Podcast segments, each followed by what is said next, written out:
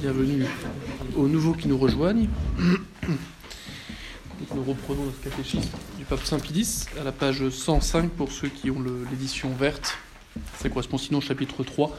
Nous avions commencé la dernière fois à aborder le second article du credo. Il est temps puisque l'année passe très vite. Et donc euh, nous étions arrêtés donc, euh, nous avions contemplé un peu la, dernière fois l'incarnation, nous avions insisté sur la nature divine de notre Seigneur. Alors, nous en étions à cette question-là, après avoir insisté donc sur euh, la nature divine de notre Seigneur et sa mission rédemptrice. Nous en étions arrêtés à cette question. Qui a donné le nom de Jésus au Fils de Dieu fait homme? Le catéchisme dit c'est le Père éternel lui-même qui a donné au Fils de Dieu fait homme le nom de Jésus par l'intermédiaire de l'archange Gabriel, lorsque celui-ci annonça à la Vierge le mystère de l'incarnation. Donc celui qui donne le nom, c'est celui qui envoie euh, en mission. Euh, et le nom, d'ailleurs, on l'avait vu euh, pour les personnages importants, notamment dans l'Ancien Testament, et c'est dans la culture juive, souvent indique une caractéristique de la personne d'une naissance, la mission, tel événement particulier, sauver des eaux pour Moïse. Euh, pour Jésus, on avait vu, hein, Yeshua, Dieu sauve, ou, Seigneur, euh, ou, Dieu sauve-nous, ça, ça, indique bien la raison euh, de sa venue. Et donc on comprend que le, nom étant lié à la mission, il est logique que ce nom soit donné par celui qui a envoyé en mission. Or, le Père ne peut pas s'envoyer lui-même, en revanche, il envoie le Fils. Et l'Esprit Saint, on le verra, est envoyé par le Père et par le Fils. J'avais, je crois, terminé là-dessus la dernière fois en disant que l'ordre des processions intratrinitaires est exprimé par l'ordre des missions, de l'envoi des personnes euh, à l'extérieur de la Trinité. on avait dit que dans la Trinité, il y avait un ordre hein, qui ne supposait aucune inégalité entre les personnes, les trois personnes étant euh, tout autant divines les unes des autres, elles sont quand même consubstantielles, donc non de même nature mais de même substance. En revanche, il y a un ordre logique qui se prend euh, du mode de procession des personnes, le Fils procédant selon l'intelligence, il est le Verbe, la pensée même du Père, il est antérieur en ce sens à l'amour qui est l'Esprit Saint, euh, l'amour qui est ce, poids, cette, inclination euh, vers l'être aimé qui est substantiel en Dieu et qui donc, qui est l'Esprit Saint. L'amour présuppose la connaissance et donc il est logique que la pensée même eh bien, euh, du Père, euh, principe, co-principe avec le Père euh, de l'amour consubstantiel qu'est le Saint-Esprit, il est logique eh bien, qu'il soit mentionné en deuxième, ce Verbe qui est le Fils. Et donc ce Verbe est envoyé eh bien, donc, par le Père qui l'envoie en mission et qui le manifeste bien en lui donnant ce nom. mais j'insiste aussi pour dire que, bien sûr, si c'est le Père qui envoie le Fils, le, le, nom donné à ce Fils a été de toute éternité co-décidé par les trois personnes hein, divines il y aurait une inégalité, on tomberait dans l'erreur euh, du, subordinationnisme. Euh, il n'empêche qu'en tant qu'homme, Jésus reçoit son nom de son Père, de son Père euh, qui, est Dieu lui-même, mais plus précisément de la première personne qu'il envoie en mission. Par l'intermédiaire de l'archange Gabriel, je vous rappelle que le mot ange, hein, ça signifie l'envoyé. Hein, les anges ont pour mission, ceux qui sont donc les, anges archanges sont, ceux qui sont les plus bas de la hiérarchie angélique, je n'y reviens pas, et donc ils sont envoyés euh, souvent auprès des hommes, justement, pour signifier une, mission, ou en tout cas une annonce de la part de Dieu. Là, ici, bah, envoyé auprès de, de Marie, euh, non seulement lui annonçant, mais lui proposant, puisque euh, eh bien, elle devra répondre à cette question hein, implicite, voulez-vous devenir la mère de Dieu? Et c'est suite à l'acceptation libre de la Sainte Vierge Hein, qu'il est dit, euh, on l'appellera Fils du Très-Haut. son nom sera Jésus. Voilà. Euh, voilà ce qu'on peut dire sur cette question, qui je crois ne, suscite pas trop d'autrement d'incompréhension particulière. Euh, vous savez que cette annonce aurait été le motif, je l'avais, dit en passant quand on avait vu le péché des anges, hein, ça aurait été le, motif de la chute des anges, qui aurait refusé, en fait, euh, parmi les vérités de foi qui leur étaient proposées, si je puis dire, eh bien, il y avait la connaissance qu'un jour Dieu se ferait homme, et cela leur aurait été insupportable. Et, c'est une des raisons pour lesquelles ils se seraient révoltés contre Dieu. c'est pas, on trouve ça, je crois, cela chez les pères de l'Église, c'est absolument pas tranché par l'Église, hein, le, motif précis du péché de l'ange, c'était un péché d'orgueil. Mais c'est intéressant en tout cas de, voir effectivement euh, que ça a pu être euh, vraiment la cause de la, de la damnation des anges, qui sont devenus donc des démons. Euh, parce qu'il est vrai que de se faire homme quand on est Dieu, c'est pas évident. C'est même impensable, inimaginable. Déjà se faire ange, c'est inimaginable parce que ça serait, ça reste une nature créée, mais alors plus se faire homme, puisque l'homme participe à la nature animale de par son corps. Euh, donc on comprend qu'il faut à la Sainte Vierge plus que des petits signes, hein, mais qu'il lui faut une annonce claire, explicite d'un ange envoyé de Dieu. Vu le, le, côté complètement impensable, inimaginable, extraordinaire, euh, pour ne pas dire incongru de cette, de cette annonce. Est-ce que la Sainte Vierge attendait à recevoir cette annonce? Ah, Sûrement que non, euh, mais elle devait savoir quand même, car elle connaissait les Écritures, que le temps était accompli. Hein vous regardez Isaïe, chapitre 3, verset 14, il est question d'une Vierge qui enfantera un Messie. Euh, voilà, donc elle a dû quand même assez vite connecter avec les Écritures. De là à penser, hein, était euh, déposée au temple par ses parents, Joachim et Anne, qu'elle devait se préparer dès maintenant, en faisant son noviciat au temple, pour devenir la mère de Dieu Non, probablement que non. Hein, mais. Notez quand même que les musulmans n'ont rien inventé, voyez, là-dessus, euh, avec leur vision de l'ange Gabriel. Bon, c'est clairement une reprise mal comprise, mal digérée de, la Bible et de ce passage-là en, particulier. Question suivante. Pourquoi le Fils de Dieu fait homme est-il aussi appelé Christ? Fils de Dieu fait homme est aussi appelé Christ, ce qui veut dire oint et sacré. Parce qu'autrefois on consacrait par l'onction les rois, les prêtres et les prophètes. Et que Jésus est le roi des rois, le souverain prêtre et le premier des prophètes. Alors il y a beaucoup de choses à dire là en revanche. Euh, d'abord, effectivement, si le nom Jésus dit bien la finalité, la raison de la venue de Dieu dans le monde, le salut, euh, le mot Christ, lui, nous renseigne beaucoup plus sur l'identité de, la, personne de Jésus en tant qu'il se fait euh, homme. Euh, parce que Christ signifie oint, comme cela est dit, et donc il y a trois catégories de personnes qui étaient ointes dans l'Ancien Testament. Ceux qui étaient missionnés par Dieu pour parler en son nom, les prophètes. Je rappelle qu'un prophète n'est pas celui forcément qui annonce des choses à venir, mais c'est celui qui est mandaté par Dieu pour parler en son nom. D'ailleurs, vous êtes souvent dans l'Ancien Testament, oracle de Yahvé. Faut bien dire que c'est Dieu qui transmet ce message à travers le prophète. Les prêtres étaient oints, et puis les rois, et même après l'Ancien Testament, puisque on a cette onction pour notamment les rois de France. Euh, donc il y a bien sûr, euh, dans le, contexte de l'époque, euh, par l'appellation Christ, l'idée que le Christ a ces trois identités, celui de, prophète, de prêtre et de roi. et que ces trois missions sont indissociables. Euh, car elles sont en une seule personne euh, qui assume ces deux natures, et on va le redire, c'est la rencontre, si je puis dire, de ces deux natures humaines et divines qui fait qu'il est roi, prêtre et prophète. On le redira, hein, le, Christ n'a pas été sacré à un moment donné, il n'a pas été euh, habilité à offrir un sacrifice ou à parler au nom de Dieu. il est par sa naissance. Alors on reprécisera la nature de cette union entre la nature humaine et divine en une seule personne, car ça reste un grand mystère, mais on peut en dire quand même quelque chose, autrement il aurait perdu son temps à nous la révéler, cette double nature. Euh, il n'empêche qu'il euh, faut bien comprendre qu'il euh, y a un lien entre ces trois missions, en plus du fait que c'est dans la même personne, entre la mission prophétique, la mission d'enseignement, la mission de gouvernement, la mission royale, et puis la mission sacerdotale en tant que prêtre. Le Christ fait œuvre en effet de prophétie.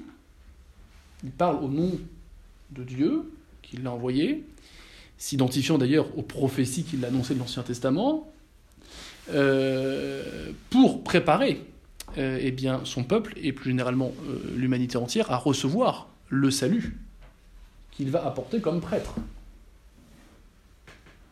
Le Christ, il n'a pas beaucoup célébré. On regarde sur ses 33 ans d'existence, on peut dire que toute sa vie est liturgique, bien sûr, mais parce que toute sa vie est œuvre sacrificielle. Et il y a cette idée dès le départ, hein, avec euh, ce glaive annoncé qui transpercera le cœur de la Sainte Vierge. Et dès le départ, on voit très bien dans sa publique que son œuvre est une obsession. Donc tout est finalisé quand même sur sa mission sacerdotale. Mais il n'empêche que les trois quarts du temps qu'il passe sur Terre, c'est pas à célébrer directement, même s'il prie, c'est à euh, enseigner. En tout cas dans sa vie publique. Hein. Et on peut dire qu'il enseigne euh, par son exemple, c'est 30 ans de sa vie cachée. Euh, il dispose euh, les, intelligences et les cœurs à recevoir le salut qui nous vient de sa mission sacerdotale, pour le coup. Et ce, à, deux titres, euh, parce qu'il doit comme prêtre, eh bien, manifester la gloire de Dieu, et il la manifeste en accomplissant sa mission de révéler le Père, il est venu pour cela en ce monde. Et puis, à un deuxième titre, il accomplit sa mission sacerdotale en unissant, en réunissant l'humanité séparée de la divinité par le péché.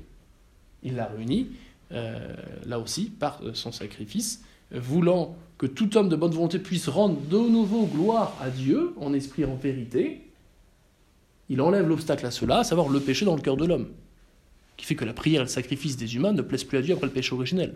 On l'a vu avec Cain et Abel. Donc le Christ exerce sa mission sacerdotale en ayant en vue, dès le départ, la gloire de Dieu, qu'il va rétablir par son sacrifice, gloire qui coïncide avec le salut qu'il apporte aux hommes, car ce salut le permet aux hommes de s'unir à la prière du Christ, et à la louange, et à l'adoration, et à l'action de grâce, et à Dieu, seul. Pas opposé, on l'avait déjà vu, hein, c'est tout le problème d'une étrange pastorale de ces 50 dernières années, c'est de vouloir opposer voyez, l'aspect gloire de Dieu de l'aspect salut. Ou de mettre le salut en premier, au risque de bafouer la gloire de Dieu. Non. Tout est finalisé vers la gloire de Dieu, tant la création que la rédemption. Mais il y a besoin de salut pour la gloire de Dieu. Eh bien, euh, le mot besoin, il est très, il est très ambivalent, pour pas dire ambigu. Mais ce qu'on peut dire, c'est que Dieu, en s'incarnant en vue de rétablir la gloire de Dieu pas fouée par le péché, non seulement en donnant à l'humanité un vrai prêtre qui puisse eh bien, offrir un sacrifice agréable à Dieu, ce sera tout le thème de l'épître de demain, euh, parce qu'un sacrifice bien d'une victime sainte, innocente, qui n'a aucun lien avec le péché, car même Marie, elle a un lien avec le péché, non pas qu'elle l'ait eu, mais elle a, dû, en être préservée. Aucun humain après le péché pouvait être en ce sens complètement euh, indemne de tout péché, de tout lien avec le péché. Et d'autre part, par la nature divine, le sacrifice par la nature divine de Jésus, le sacrifice offert par lui, a une valeur infinie qui euh, le rend ainsi seul à pouvoir réparer en justice le dommage causé à la gloire de Dieu, dans son expression, euh, par le péché originel ou le péché grave. Je rappelle que la gravité d'une offense se prend pas simplement de l'offense en tant que telle, mais de la dignité aussi de celui qui est offensé. La, même claque donnée à un élève, à un camarade de classe, donnée à un professeur, eh bien, elle est beaucoup plus grave qu'elle donnée à un professeur, même si elle est aussi forte. La même claque donnée à un directeur est encore plus grave que celle donnée au professeur. La même claque donnée à un ministre est encore plus grave que celle donnée au directeur. La même claque donnée au président est encore plus grave au point que vous allez en prison le jour même. Et pourtant, la claque est toujours aussi forte. On comprend que la gravité d'une offense se prend en partie de la dignité de l'offensé. Dans le péché, et spécialement le péché originel, le péché grave, il y a clairement il y a un mépris de Dieu au point qu'on prend une créature pour son Dieu. Donc il y a clairement eh bien, euh, un dommage infini euh, du point de vue de la gloire de Dieu, de la manifestation de la gloire de Dieu, qui n'atteint pas le bonheur même de Dieu. Hein, Dieu, il n'est pas atteint dans son bonheur par notre péché, mais dans l'expression de sa gloire. Hein, la manifestation de sa gloire, sa gloire est bafouée par le péché. Et en tant que prêtre, Jésus, il vient en vue de restaurer la gloire de Dieu.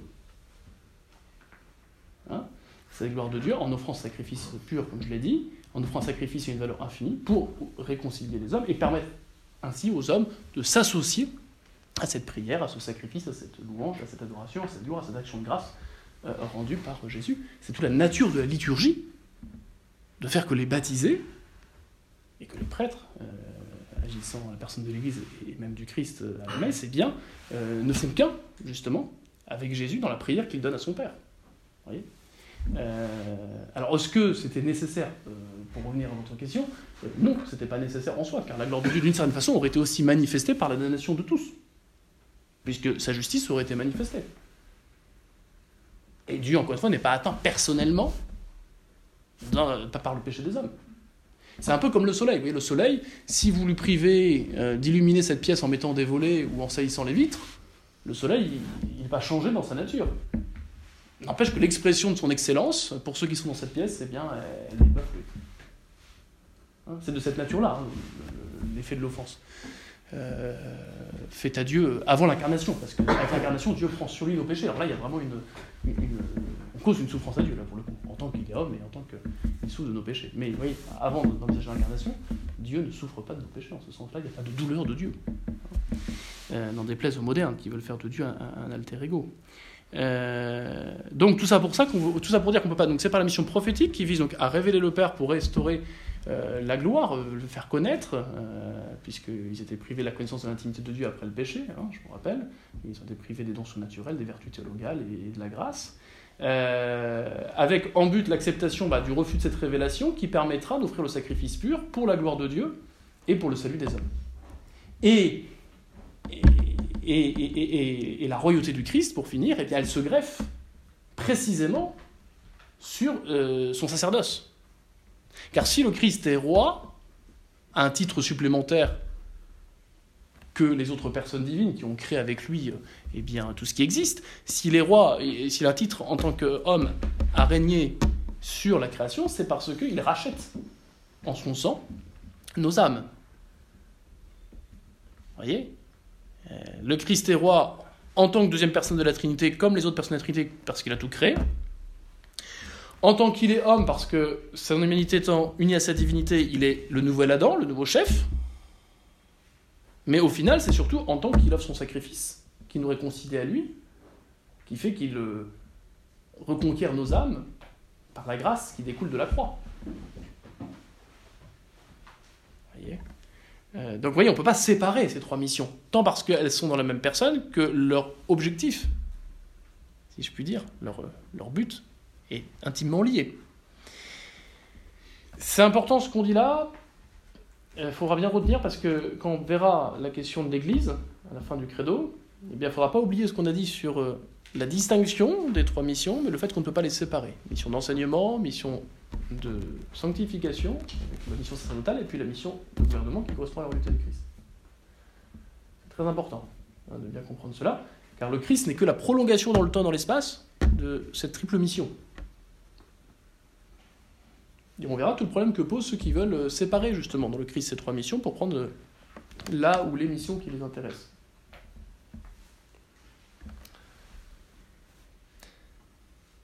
Peut-être que le mot mission est mal choisi, parce que.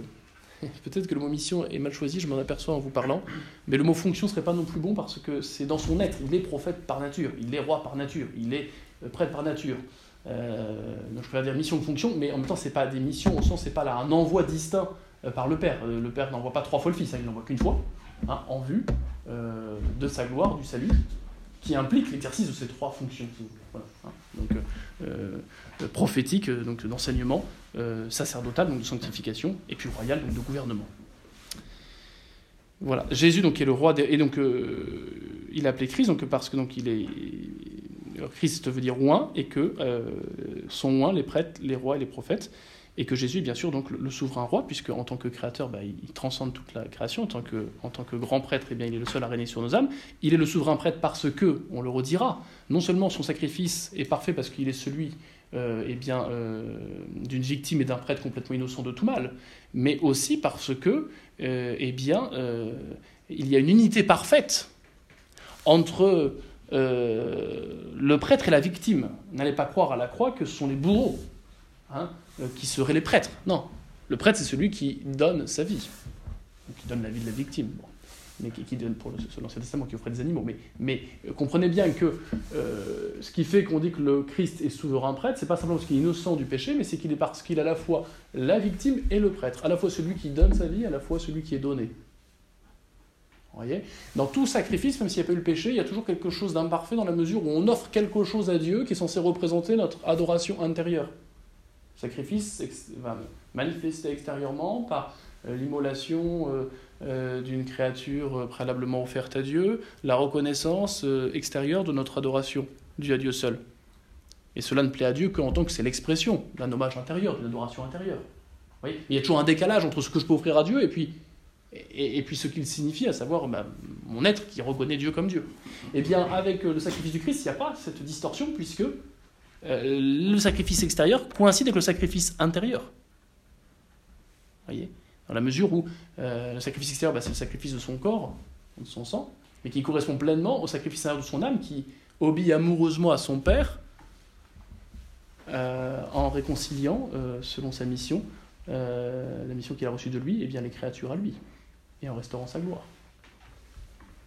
Donc, vous voyez, le, sacrifice du Christ faisant qu'il est le Christ, et ce qui fait que le sacrifice du Christ est parfait, c'est qu'il est celui d'un prêtre innocent de tout péché, d'un prêtre qui s'identifie à la victime qu'il offre, car c'est le même, Et puis, euh, parce que bien sûr, euh, ce prêtre et, cette victime euh, ont une dignité infinie, puisqu'il s'agit d'un homme qui est Dieu.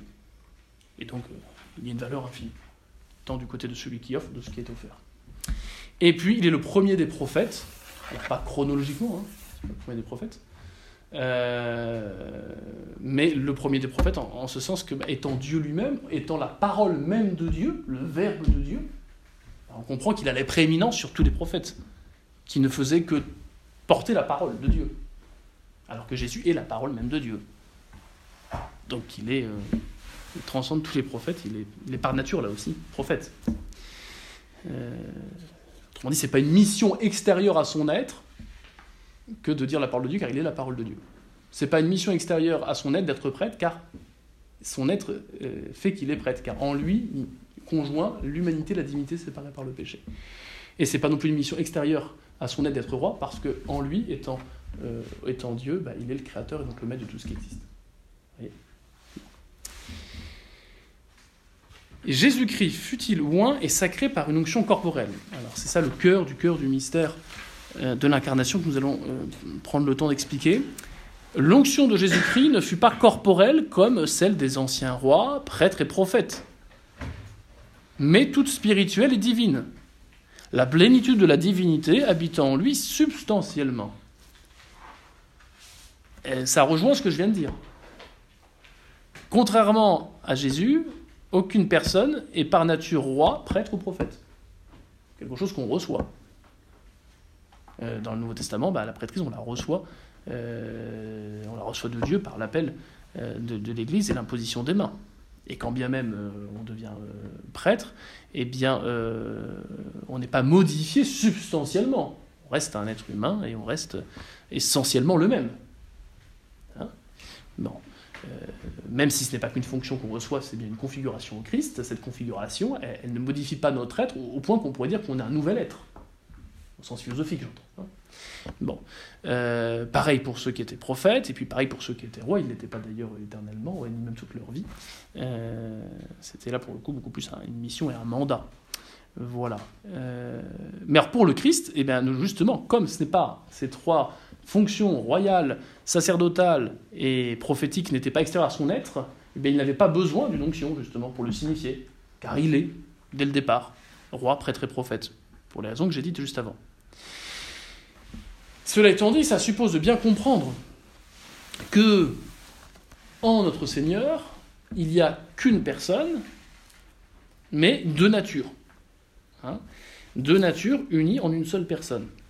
C'est ça, dogme de l'incarnation. Hein Euh, L'union du Verbe incarné, de la nature humaine à la nature divine, qui se fait dans la personne divine du Verbe. En sorte qu'il n'y a qu'une seule personne dans le Christ. Ça, c'est deux fois divine, catholique et définie. Ça, c'est le dogme de l'incarnation.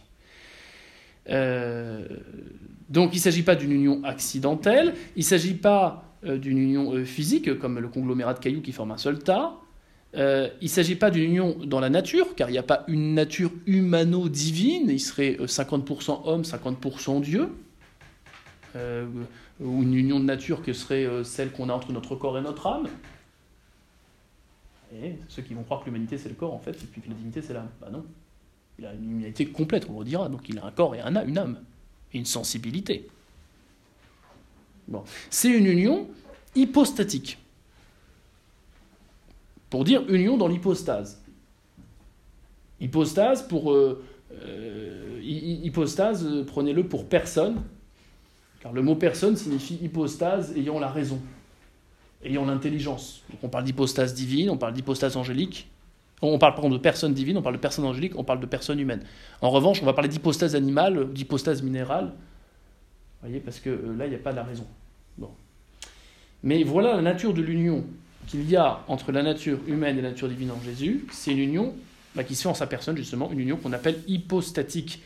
Le concile de Chalcédoine a défini ainsi que Jésus est vraiment Dieu et vraiment homme, engendré du Père avant tous les siècles sous la divinité, et selon l'humanité née dans les derniers temps de la Vierge Marie, Mère de Dieu. Voilà. Euh, et le, le Concile de dira par ailleurs qu'on doit confesser un seul et même Fils unique, notre Seigneur Jésus-Christ, en deux natures, sans que l'union ôte la différence des deux natures. Au contraire, la propriété de chacune est conservée, et concourt en une seule personne et une seule hypostase, en sorte qu'il n'est pas séparé ou divisé en deux personnes, mais qu'il est un seul et même Fils unique, Dieu le Verbe notre Seigneur Jésus-Christ.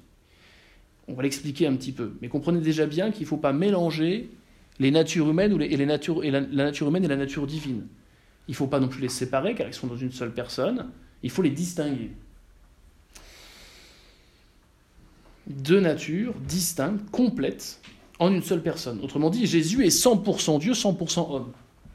Il n'est pas 50% Dieu, 50% homme. Les deux natures sont totalement complètes. Il n'est pas schizophrène, il n'a qu'un seul moi, il n'a donc qu'une seule personne. Il n'y a pas deux personnes en Jésus, il y a deux natures. Alors pour euh, comprendre un peu plus et éviter bah, les erreurs, ceux qui vont nier la réalité de la nature humaine comme les Ariens euh, ou les Ébionites, ceux qui vont nier la nature divine comme les Ariens ou les Ébionites, ceux qui vont nier la nature humaine comme les Docètes notamment, qui pensaient que le Christ n'avait pris qu'une apparence d'homme mais qu'il n'était pas vraiment homme, eh bien il faut affirmer donc euh, l'union des deux natures en une seule personne et non pas en deux personnes comme le voulaient les Nestoriens, les les Nestoriens oui, euh, de Nestorius, euh, qui pensaient qu'il y avait du coup deux personnes. Non, une seule personne, deux natures. Alors, il faut comprendre ce qu'est la nature, il faut comprendre ce qu'est la personne, pour comprendre ce que ça veut dire. Alors, je vais essayer de, vous l'expliquer simplement. Autour de cette table, eh bien, il y a une nature humaine, réalisée en différents, en, différentes, en différents sujets. D'accord? Donc nous avons autour de cette table une nature humaine commune. Elle est particularisée, hein, selon. On est tous les mêmes, on n'est pas des clones. Mais on a, il n'y a qu'une seule nature humaine. On est d'accord. Réalisée en plusieurs. En plusieurs fois, en plusieurs, on va dire, personnes, plusieurs hypostases. D'accord Autour de cette table, il y a combien d'existences? 1, 2, 3, 4, 5, 6, 7, 8, 9, 10, 11, 12, 13, 14, 15, 16, 17. 17 plus 18. 18 existences. Une nature humaine, 18 existences. Qu'est-ce qui fait donc que la nature humaine de l'un ne soit pas celle de l'autre? Bah, C'est qu'elle est reçue dans des personnes différentes, qui leur donnent une existence propre. En toute réalité, créée, on distingue réellement trois constitutifs de trois constitutifs ontologiques essentiels. Le premier, bah, quand je vois des gens, je vois qu'ils existent. La deuxième, c'est eh bien, la nature. Que sont-ils? Des humains, des anges ou des animaux, des végétaux? Donc je vois des sujets qui existent. Je me pose l'action de la nature, puis je constate qu'ils sont radicalement distincts les uns des autres, qui fait que l'un n'est pas l'autre. À ce triple constat, j'en conclus qu'il y a euh, trois principes constitutifs de leur être. Le premier, ce par quoi ils sont telle chose, ce par quoi ils sont animaux, ce par quoi ils sont végétales, ce par quoi ils sont humains, c'est la nature.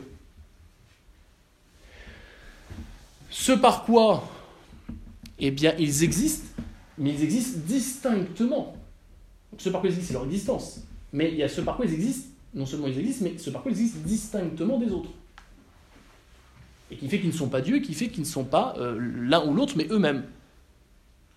Et ça, c'est ce qu'on appelle le suppôt ou l'hypostase ce qui reçoit immédiatement l'acte d'être, l'acte d'exister, faisant que nous avons tous une existence propre, qu'il y a autant d'existence que de personnes, que de sujets.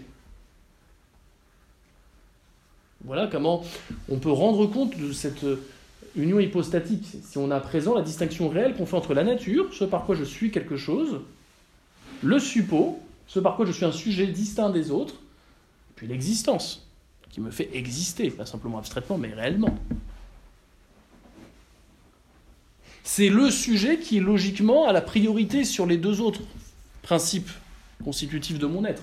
Car c'est le sujet qui reçoit la nature, je suis un humain, c'est le sujet qui reçoit l'existence, j'existe.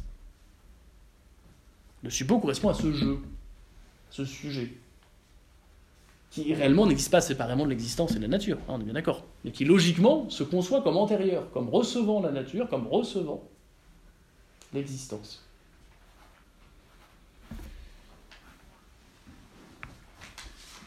Le suppôt, le sujet étant ce qui reçoit la nature et ce, qui reçoit immédiatement l'acte d'exister.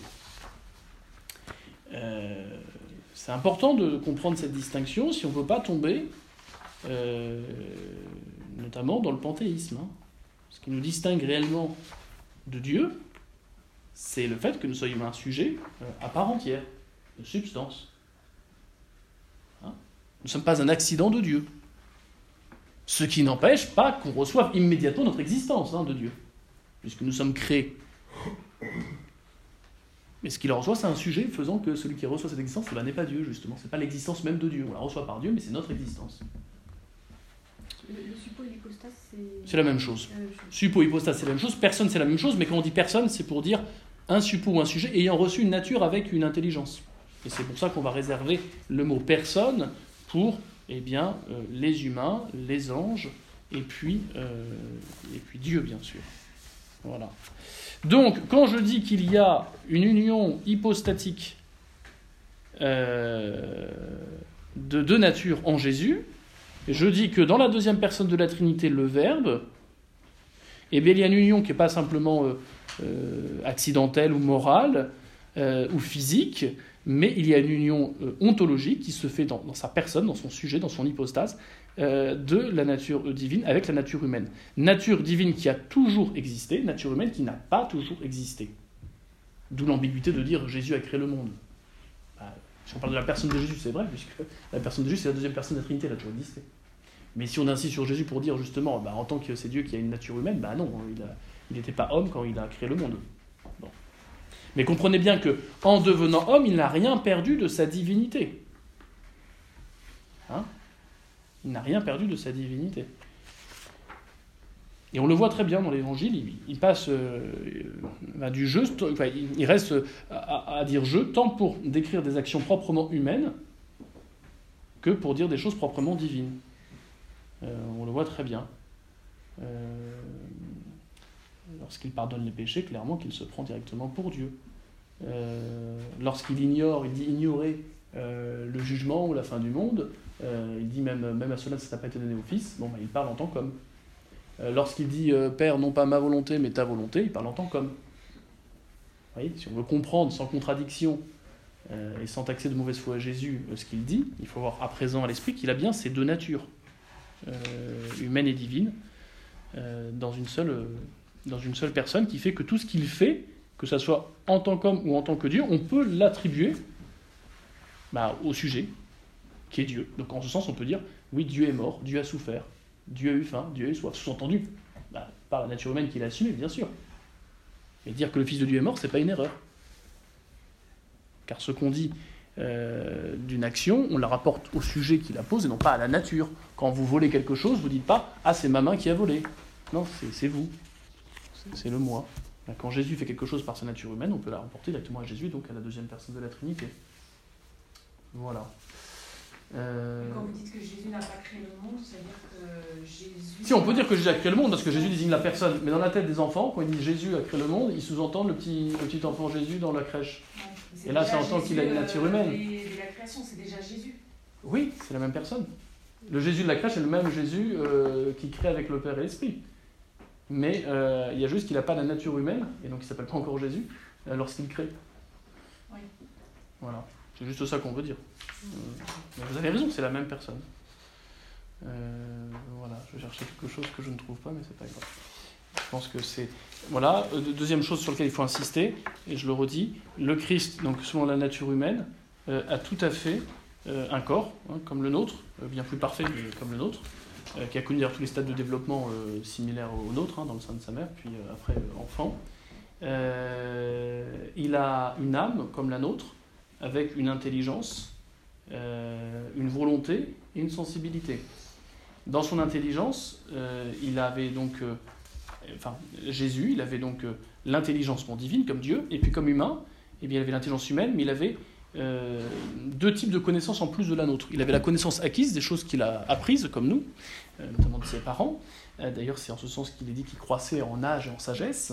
Mais il avait aussi, en tant qu'homme, mais en tant qu'ayant l'humanité unie à la divinité, il avait deux autres sciences. Alors d'abord, spécialement la science de la vision béatifique. Comme il est Dieu, il ne cessera pas d'avoir en son âme la vision de la divinité. Il verra Dieu, Père, Fils, Saint-Esprit. Donc Jésus n'a pas la foi. C'est choquant de l'entendre, mais c'est vrai. Jésus n'a pas la foi. Parce que Jésus voit les mystères qu'il révèle. Il n'a pas à y croire. Hein, ce que vous voyez, vous n'y croyez pas. Donc Jésus n'a pas la foi car il voit constamment la face de son Père. D'ailleurs, il le dira hein, à Philippe, il voit le Père et, et entendu, moi je le vois en permanence. Donc il, est, euh, il a cette vision béatifique, euh, même sur la croix. Hein. Jésus ne doute pas qu'il est dû un seul instant. Hein. Attention, avec toute cette théologie moderne, euh, vous avez toute l'idée que Jésus prend conscience progressivement de sa mission, et puis de ses super pouvoirs, et puis s'exerce à faire des miracles toujours plus extraordinaires, et puis tout d'un coup il serait mis à, décourager, à douter de qui il était sur la croix. Non, non.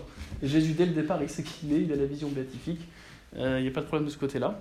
en revanche, pour reprendre l'expression de saint Thomas, il, retient euh, la, vision béatifique, il la, comment dire, il la, cantonne à la, euh, à la fine pointe de son âme. C'est-à-dire qu'il euh, retient les effets dans sa volonté, dans sa sensibilité de cette vision.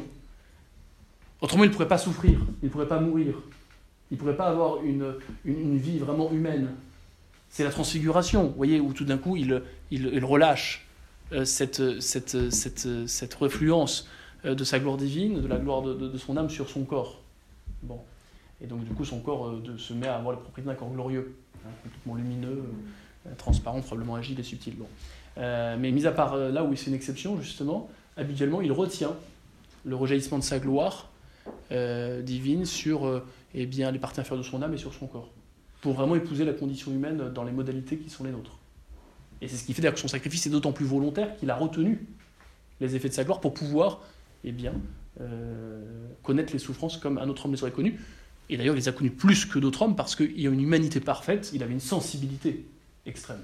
ce qui faisait que le moindre coup produisait un effet beaucoup plus, euh, beaucoup plus euh, néfaste que, pour un homme normal. Donc il a la vision béatifique et puis il a la science infuse. Un peu du même genre qu'avait la science de nos premiers parents, euh, j'insiste pour dire que science infuse, ça ne veut pas dire omniscience, hein, c'est le propre de Dieu de tout connaître, mais ça veut dire qu'il avait des connaissances qu'il n'avait pas besoin d'acquérir. Voyez Infuse, inné. Euh, et puis il avait la science comme nous, hein, la science expérimentale, la science acquise, bien sûr. Donc vous voyez, en, Jésus, il y a trois sciences. Hein. Deux intelligences, une humaine, une divine, et trois sciences. Science proprement euh, divine, et puis après, comme homme, bah, trois sciences, la science de la vision, la science infuse, et puis la science acquise. Voilà. Il a une volonté proprement divine et proprement humaine. Contrairement au monothélisme qui euh, dit qu'il n'y a qu'une volonté en Dieu, en Jésus, pardon. Eh bien, il faut affirmer donc qu'il y a deux volontés, une volonté divine et une volonté humaine, ce qui explique d'ailleurs parfois justement des versets un peu étonnants dans, la Bible. Euh, et c'est le troisième concile de Constantinople hein, qui, condamnera ceux qui disent qu'il n'y a qu'une seule volonté. Non, il y a deux volontés. Pourquoi? Parce que la volonté, comme l'intelligence, c'est une partie essentielle de la nature humaine. Si on dit que Jésus s'est vraiment fait homme et qu'il n'a pas fait semblant, mais il a pris, bien sûr, toute la nature humaine et encore plus dans ce qu'il y a d'essentiel, à savoir l'intelligence et la volonté. Et puis il a une sensibilité, ça c'est important de le retenir, hein. euh, il a euh, des passions il éprouve la colère, on le voit quand il chasse les vendeurs du temple. Il éprouve la tristesse jusqu'à transpirer du sang, Jardin de l'agonie. Euh, il éprouve de, l'amour, on le voit tout à fait avec Saint Jean, on le voit avec Lazare. Hein. celui que vous aimez est malade, hein, dit Marie en parlant de son frère Lazare. on voit la tristesse, bien sûr, Jésus qui pleure, plusieurs fois il pleure, notamment sur Jérusalem. On voit la crainte aussi et, le trouble. le trouble et la tristesse, on le voit notamment quand il va ressusciter le fils de la veuve de Naïm. Euh, la crainte et la tristesse, on le voit aussi bien sûr dans son agonie. Euh, donc il a une vraie sensibilité, alors qui est contrairement à la nôtre complètement euh, subordonnée à sa volonté, donc elle n'a absolument pas une occasion de pécher, mais, elle est bien réelle, et d'ailleurs le démon va s'en servir au début pour le tenter dans le désert. Hein, il commence, il passe par l'essence pour le tenter, soit, voilà. soit le goût, soit la vue.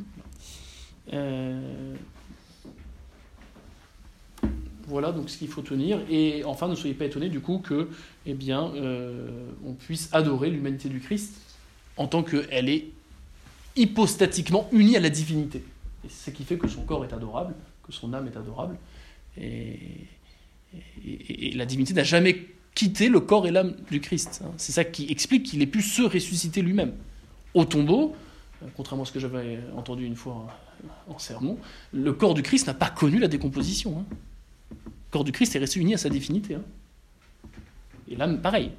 Et c'est parce que les deux sont restés unis à la divinité que la divinité a pu réunir ce qui était séparé dans l'humanité. Et donc, euh, se ressusciter, ce qui est absolument impossible pour un, pour un être qui n'a qu'une nature. Parce que soit vous êtes mort et vous ne pouvez plus rien faire pour vous-même, soit vous êtes encore en vie, donc c'est pas vraiment une résurrection.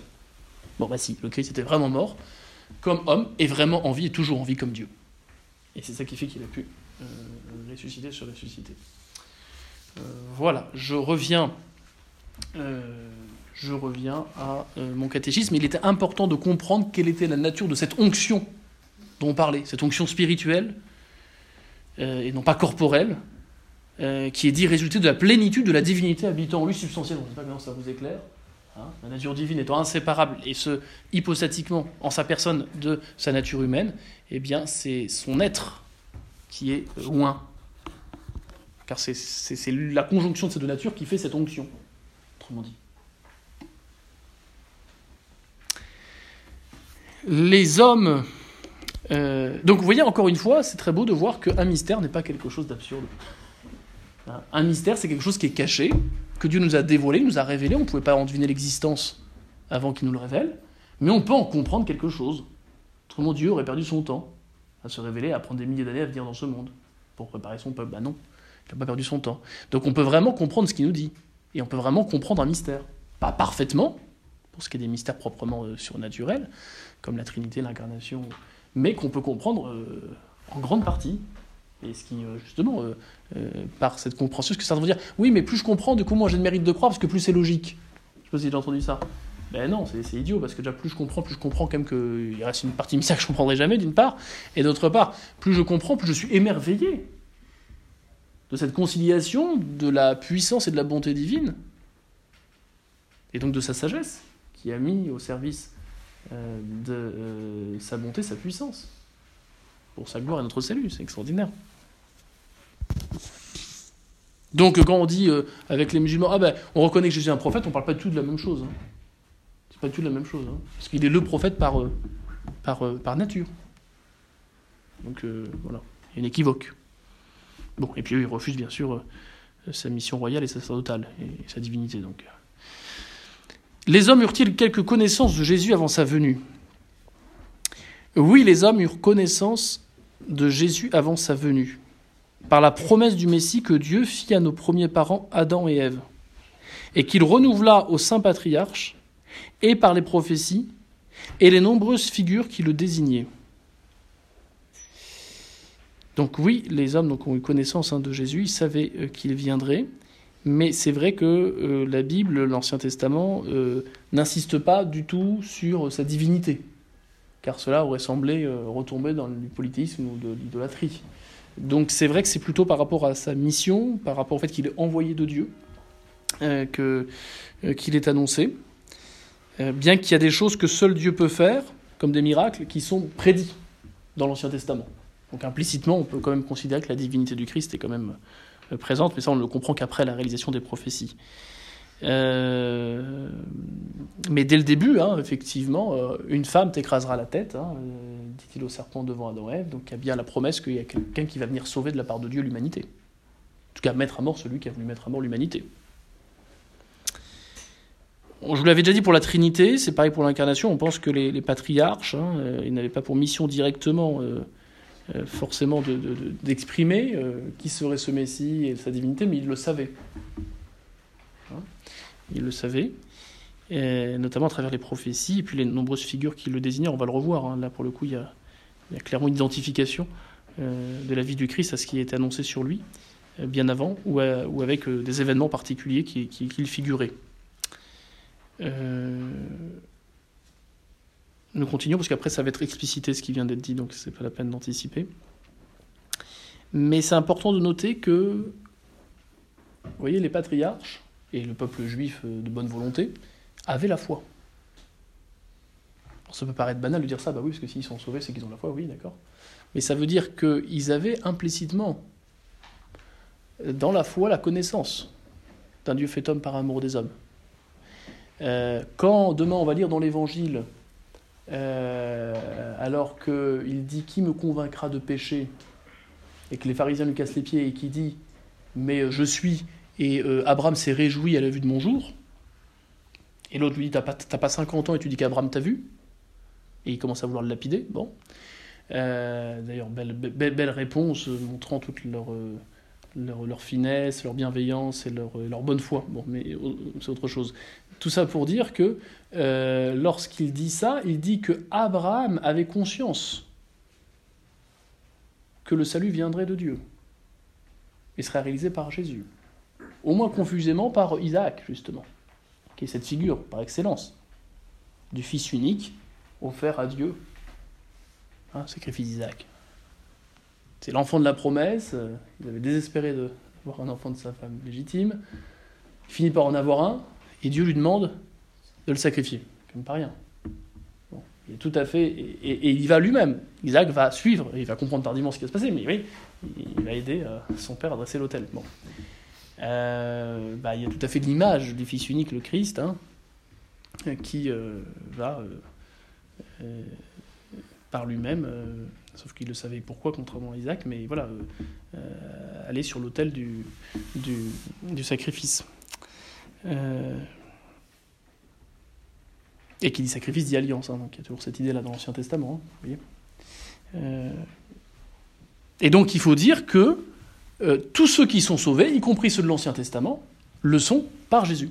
C'est ce que je voulais dire. Par la foi en Jésus, même si elle est implicite. Hein, Jésus est vraiment ce pontifex. Il est ce pont unique par, lequel on est euh, eh bien, sauvé, par lequel on peut avoir accès entre guillemets à la divinité et à la patrie céleste. Euh, le pont, pontife. Voilà. Il est le grand prêtre pour tous les hommes, hein, de tous les temps, de tous les lieux. Et tous ceux qui sont sauvés le sont par son nom, comme ils ne le savent pas explicitement, au moins par la foi implicite. Qui suppose une grâce, et pas simplement l'accomplissement de rituels. C'est pour ça qu'il ne suffisait pas d'être juif pour être sauvé. Ils étaient probablement favorisés. Très bien. Il fallait avoir la foi en la signification des œuvres qu'ils accomplissaient. Contrairement aux pharisiens, pour qui la loi devient un but. Vous voyez? Euh, c'est tellement vrai que tous les juifs de l'Ancien Testament et les païens de bonne foi et qui avaient reçu implicitement la foi par la grâce de Dieu, eh bien, ont attendu Jésus pour aller au ciel, dans les enfers. Quand on dit Jésus est descendu aux enfers, c'est là qu'il est allé. Avant Jésus, on ne peut pas accéder au ciel. Parce que tout passe par Jésus, il fallait même que sa mission soit accomplie sur cette terre et pas simplement en prévision pour avoir accès au ciel. Même si, en prévision de ce qu'il allait faire, les grâces avaient été données à ces hommes-là pour faire l'acte de foi en lui. C'est très beau de voir cette, euh, cette unité. Il y a cette, cette unité réalisée par la grâce qui est entre tous les hommes, qui, nous relie justement à Jésus, au-delà des, du temps et de l'espace. Et c'est aussi pour ça, j'en arrête là sur, sur la question juive, mais c'est aussi pour ça que euh, Abraham, Isaac, Jacob, ce sont nos frères dans la foi. Ça, c'est tout à fait juste. Nos frères aînés. Alors que les juifs actuels, le judaïsme talmudique post-christique, pour pas dire antichristique, bah, eux ne sont absolument pas nos frères dans la foi. Ils ont beau descendre euh, biologiquement de ceux qui ont été nos ancêtres dans la foi, ils ne le descendent pas du tout spirituellement. Hein, ce qui fait dire, je crois, Pidous, que nous sommes tous des sémites, nous les catholiques. Parce que la vraie Israël, c'est nous. Les vrais juifs, c'est nous.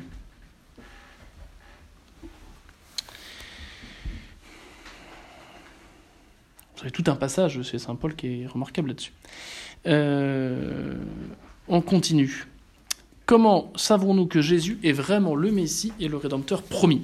Nous savons que Jésus est vraiment le Messie, le Rédempteur promis, parce que en lui s'est accompli tout ce qu'annonçaient les prophètes et tout ce que représentaient les figures de l'Ancien Testament. Euh, alors il faut rappeler ce qu'est une prophétie, ça me paraît important quand même pour savoir de quoi on parle. Euh, alors là, la prophétie, elle est prise au sens, non pas simplement euh, un discours fait au nom de Dieu, mais, euh, mais prophétie, là, veut dire une annonce d'événements futurs, de soi imprévisibles par la science humaine.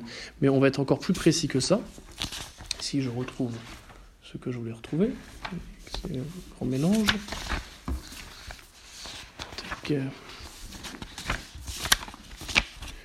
Euh, Les, deux signes hein, par lesquels nous savons, et nous le redirons, que Jésus est vraiment Dieu, c'est qu'il a été prophétisé, qu'il a fait des prophéties, et euh, qu'il a aussi, bien sûr, euh, fait des, miracles. Hein.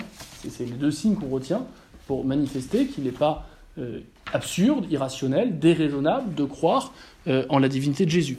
Quand bien même le mystère de l'union hypostatique, le mystère de l'incarnation, eh bien reste, reste un mystère et suppose la foi pour y adhérer totalement, bien sûr. alors, voilà. on peut définir une prophétie ainsi. C'est la page 2 qui me manque. Est-ce que c'est là? Excusez-moi.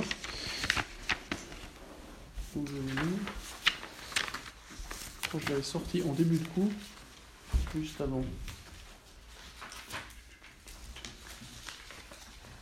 je dois avoir la définition là euh, d'une prophétie.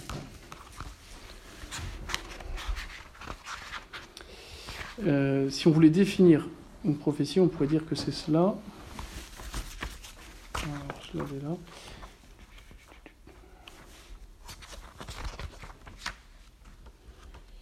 C'est idiot, j'avais noté la définition.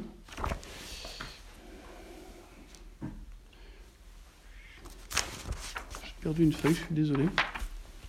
C'est ça.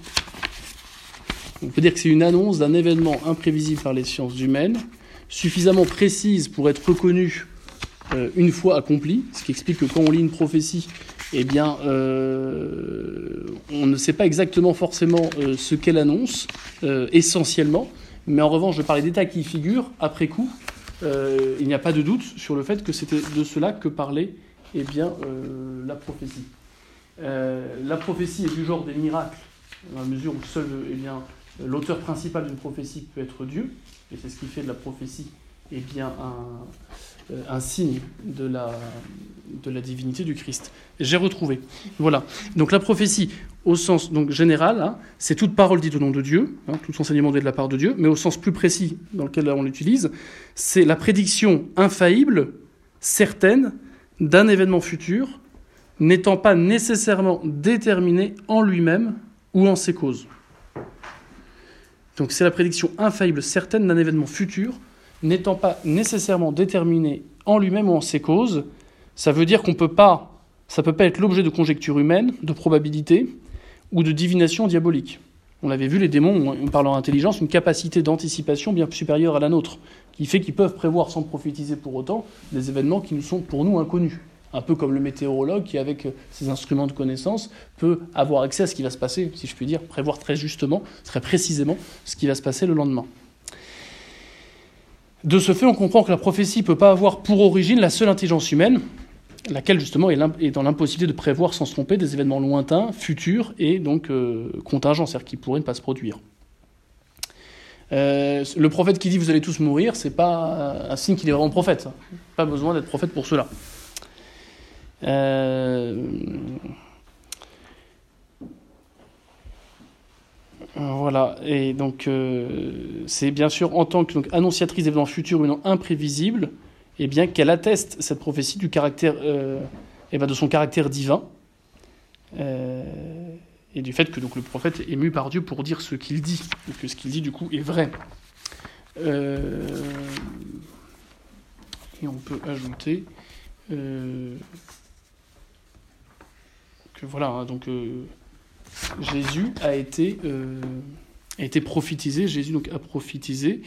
Euh, il a été notamment donc annoncé comme envoyé de Dieu, comme Messie sauveur promis. Il ne semble pas directement comme Dieu fait homme au sens hein, d'une expression claire qu'il serait eh bien, une personne divine ayant assumé de nature, même si cela est, après coup, on le voit bien sous-entendu.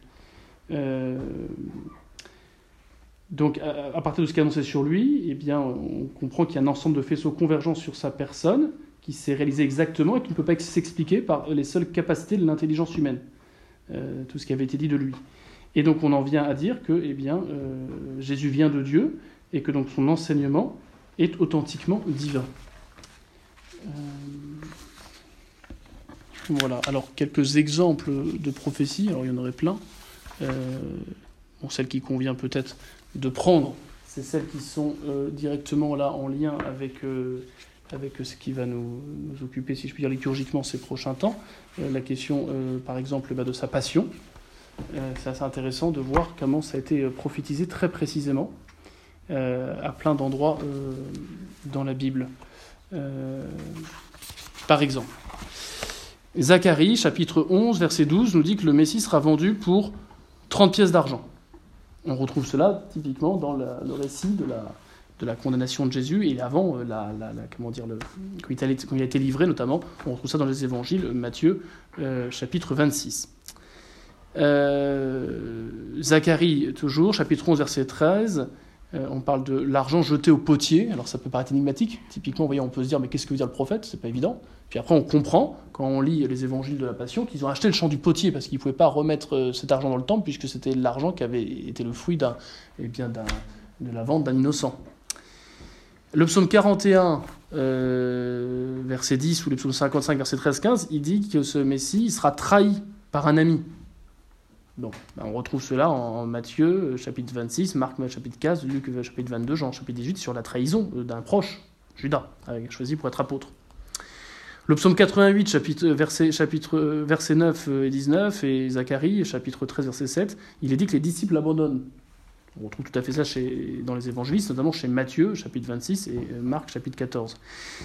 Isaïe, euh, c'est la fameuse prophétie notamment du, serviteur souffrant que j'aurais peut-être le temps de vous lire euh, pour terminer. Bon. Mais notamment, donc, il nous dit, chapitre 50, euh, verset 6, qu'il était frappé et couvert de crachats. On retrouve ça tout à fait en Matthieu chapitre 26, 27, en Marc chapitre 14. Psaume 27, verset 12, ou psaume 35, verset 11, on dit qu'il est accusé par de faux témoins. Cette accusation, on la retrouve tout à fait chez Matthieu et chez Marc. Psaume 38, verset 14-15 et Isaïe chapitre 53 verset 7, euh, il dit qu'il est muet devant les accusateurs. Là où euh, Saint Matthieu et Saint Marc, dans les évangiles, chapitre 27 et 15 respectivement, le présentent comme silencieux. Euh, Isaïe, chapitre 50, verset 6 et chapitre 53, verset 5, nous dit qu'il est blessé et meurtri. On voit très bien l'allusion à la flagellation qui est rapportée notamment chez Matthieu et Marc. Psaume 109, verset 24, il est dit chancelant sous le poids de la croix. C'est bien ce que semble aussi euh, dire euh, Saint Luc, chapitre 23, verset 26, et euh, en Saint Jean, chapitre 19, verset 17. le psaume 22, verset 17, dit qu'il a les mains et les pieds percés. Ça ne veut pas dire qu'il va être crucifié quand on lit la, prophétie, mais quand on comprend qu'il était crucifié, on voit que ça coïncide avec ce qui a été annoncé. on voit ça notamment donc chez Luc et chez Jean, où, les mains et les pieds sont, sont, donc bien, bien, percés. Il le voit comme l'accomplissement hein, de, la prophétie, bien sûr. Isaïe 53, verset 12, il est crucifié avec des brigands. On comprend la lecture hein, de, de Marc et de Luc, les, deux, les deux larrons. Euh, psaume 109, verset 4-5 et Isaïe chapitre 53, verset 12, il, il prie pour ses ennemis. Bon, ça fait sûrement référence à cette parole du Christ en 3, hein, Père, pardonne-leur, ils ne savent pas ce qu'ils font, qu'on retrouve en Saint Luc chapitre 23, verset 34. Euh, il dit qu'il hoche la tête, psaume 109, verset 25. Euh, on le retrouve ce détail, il faudrait vérifier, je n'ai pas en tête, mais chez Matthieu, chapitre 27, verset 39 et euh, chez Marc chapitre 15 verset 29. On se moque de lui, c'est ce qu'annonçait psaume 22 verset 8 et 9, c'est ce qu'on retrouve tout à fait chez euh, les évangélistes Saint Matthieu et Saint Marc. Euh, ses vêtements, par exemple, sont tirés au sort et partagés, psaume 22 verset 19, on retrouve tout à fait ce détail-là chez Matthieu, Marc et Jean, respectivement chapitre 27, 15 et 19. Il est abandonné du Père, il semble abandonné du Père, enfin c'est le psaume 22, hein, qui est donc une personnification du Messie. et bien c'est bien le psaume justement qu'il dit, comme pour implorer le secours de Dieu. Euh, psaume plein d'espérance. Euh, et on retrouve ça donc en Matthieu chapitre 27 et Marc chapitre 15.